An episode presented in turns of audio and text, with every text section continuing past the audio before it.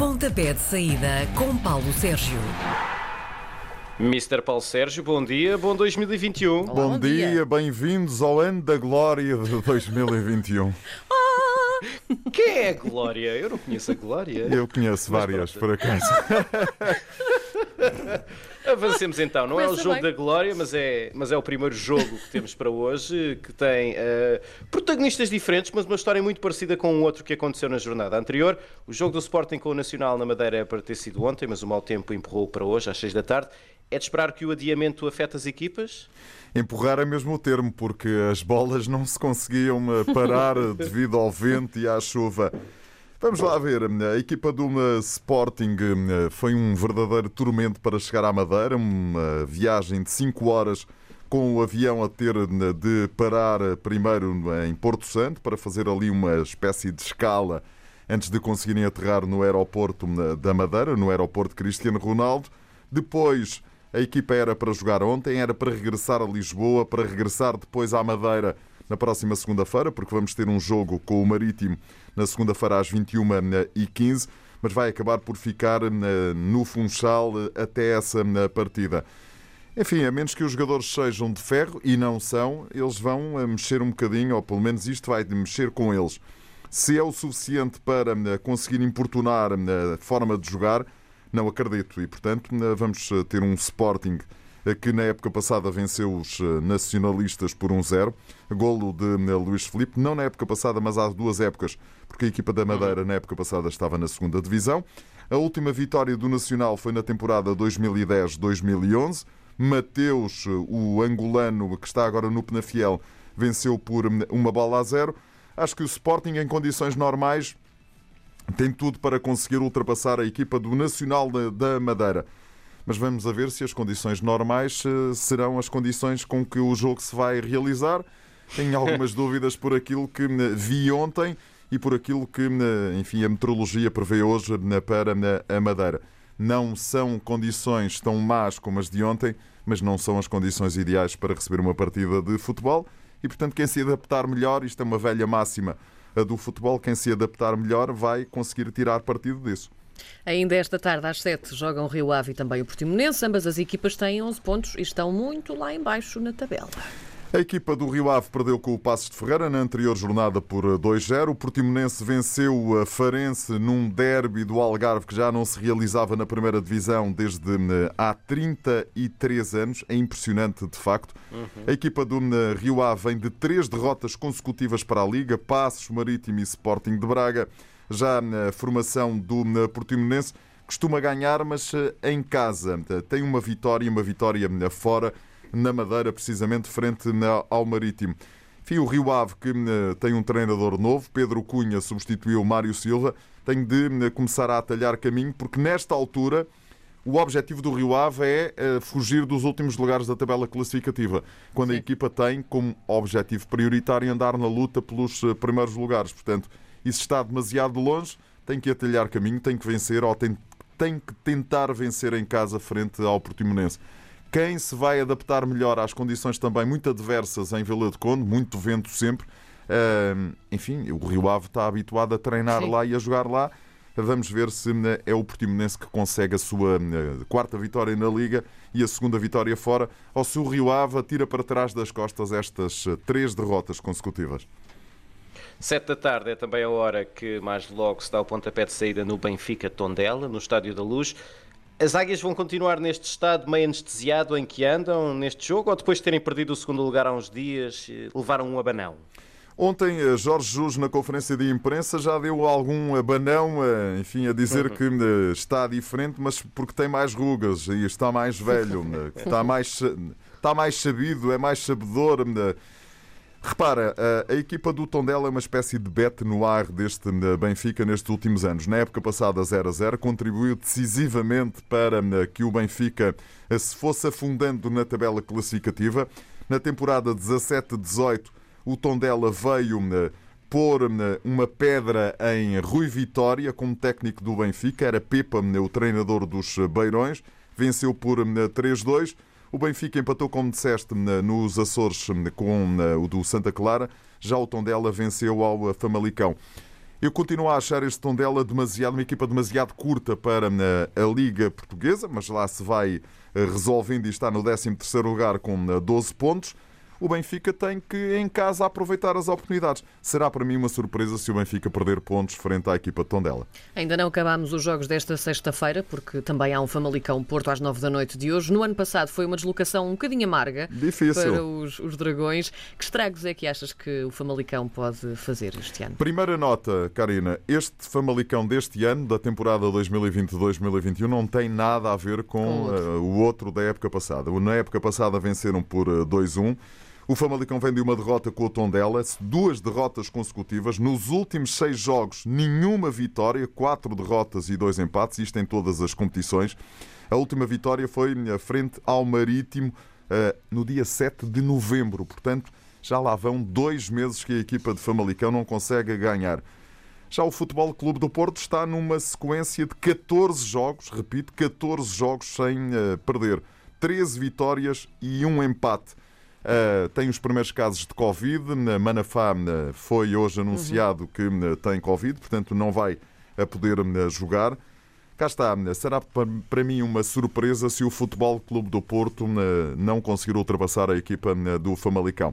Até porque o Futebol Clube do Porto, quando entrar em campo, já sabe o que o Braga ontem venceu, a equipa do, do Marítimo por 2-1 já saberá o que fez eh, o Sporting, já saberá o que fez a equipa do Benfica e, portanto, isso pode funcionar das duas uma, pode funcionar como um, um, aliciante e, portanto, um extra para, eh, de motivação para a equipa, ou exatamente eh, o oposto. Insisto, será para mim uma surpresa se o Porto, se o Futebol Clube do Porto perder pontos em Famalicão.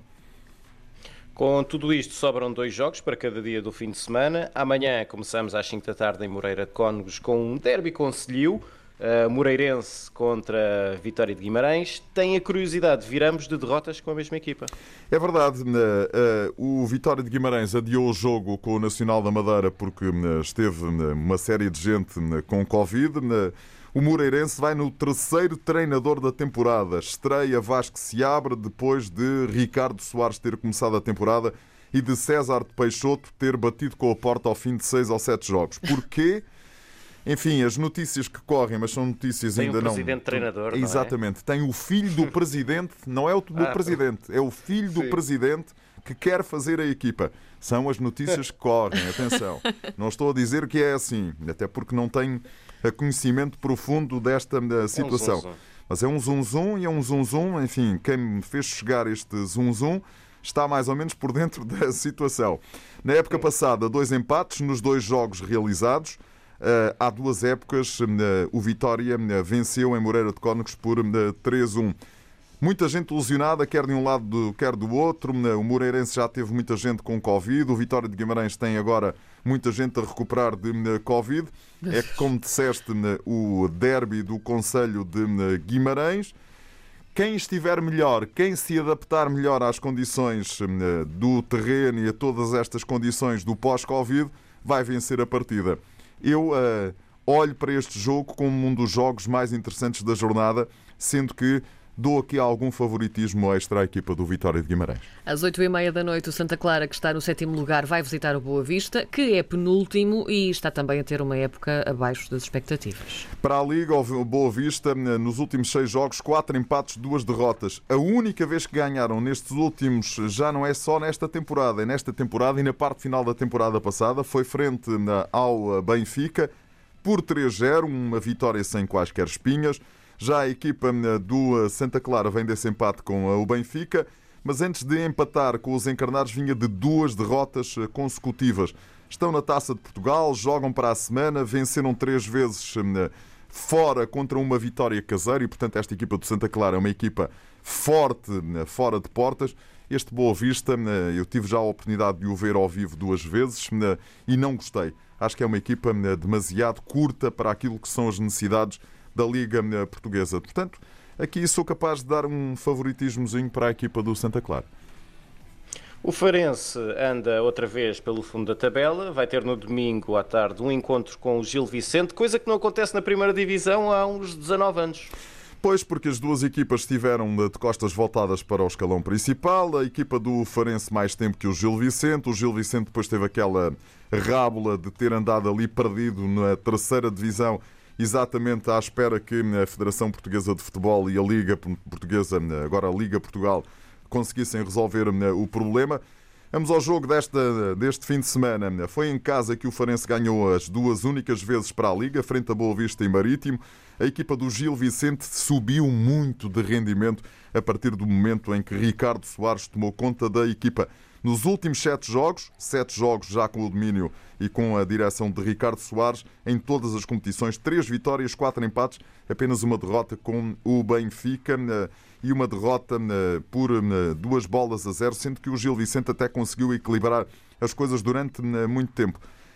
Enfim, a equipa do Farense tem que fazer pela vida porque está no último lugar, mas aqui também olho para este jogo como uma franca possibilidade do Gil Vicente poder surpreender o Sporting Farense. Vamos ao último jogo da jornada, às 8 da noite de domingo. O Belenense Chade vai ser o anfitrião de um Passos de Ferreira que pontuou nos últimos três jogos. Pois, e o Belenense Chade tem esta coisa absolutamente fantástica, que é tem seis golos marcados, é pior, um dos piores ataques do campeonato, a par da equipa do Rio Ave, mas é a segunda melhor defesa. Uh, o Sporting tem oito golos sofridos e a Belenense Chade tem nove golos sofridos. Portanto, está a Petit a construir a equipa de trás para a frente. Do outro lado, temos um Passos de Ferreira que, depois de ter perdido em três competições diferentes para a Taça de Portugal com o Sporting, para a Liga com o, ou para a Taça da Liga com o Futebol Clube do Porto e para a equipe, com a equipa do Benfica para o campeonato, está aqui outra vez. É uma bela equipa, o Pepa está excelente e, portanto, é outro dos jogos eh, muito interessantes desta ronda, porque quem é que se vai superiorizar? É o ataque ou a defesa? Se for a defesa, o Bolonense sai dali com pontos. Se for o ataque, eh, o Passos de Ferreira sai eh, com pontos. E, portanto, é um jogo muito interessante para terminarmos a ronda 13 da Liga Portuguesa.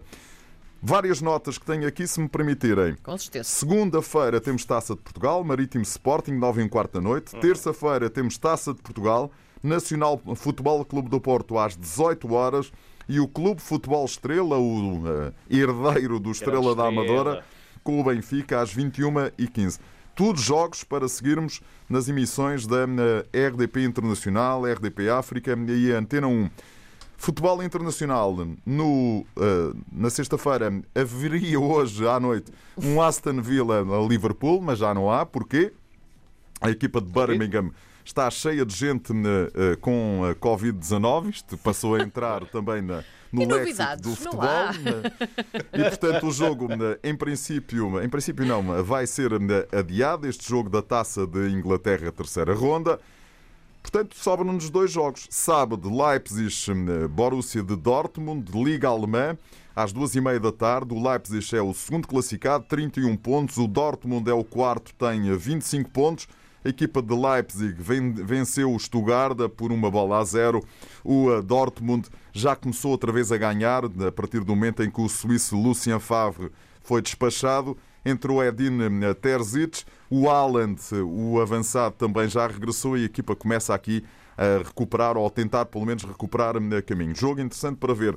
Mas para mim o jogo desta, deste fim de semana é na Série A italiana o Roma-Inter, Roma terceiro, 33 pontos, Inter segundo, 36 pontos. Paulo Fonseca está a fazer um excelente trabalho. O eh, técnico do Barreiro venceu o Crotone na última jornada por 3-1. Já o Inter perdeu em Génova com a Sampdoria por 2-1 e há este aliciante no Estádio Olímpico de Roma de termos a possibilidade da equipa de Paulo Fonseca, em caso de vitória, agarrar o Inter de Milão no segundo lugar. Os nossos ouvintes não viram, tu também não, mas Paulo Sérgio fez mesmo o gesto de agarrar. agarrar. Foi agarrar. bem bonito isto. E pronto, e é tudo por esta semana. Agarramos semana, mais para a semana, não é? Se tudo correr bem. Bom Ora fim de semana. Mantém-te cantinho. Bom fim de semana.